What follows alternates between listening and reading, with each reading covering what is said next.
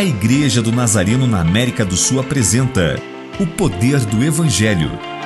Um devocional de autoria do Reverendo Severino José que abençoará sua vida.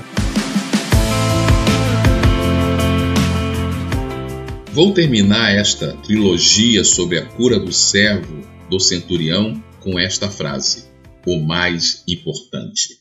Podemos aprender com o centurião o que importa e o que não importa, mas só ajustamos esses valores de forma equilibrada quando aprendemos sobre o que é o mais importante em nossas vidas, que é a fé em Cristo.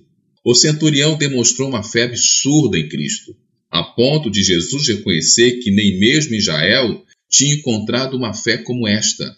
Sem fé é impossível agradar a Deus. Sem fé não sustentamos nossas crenças e, consequentemente, a obediência à Sua palavra. Sem fé, não podemos ouvir a voz do seu Espírito ou sermos sensíveis à sua direção.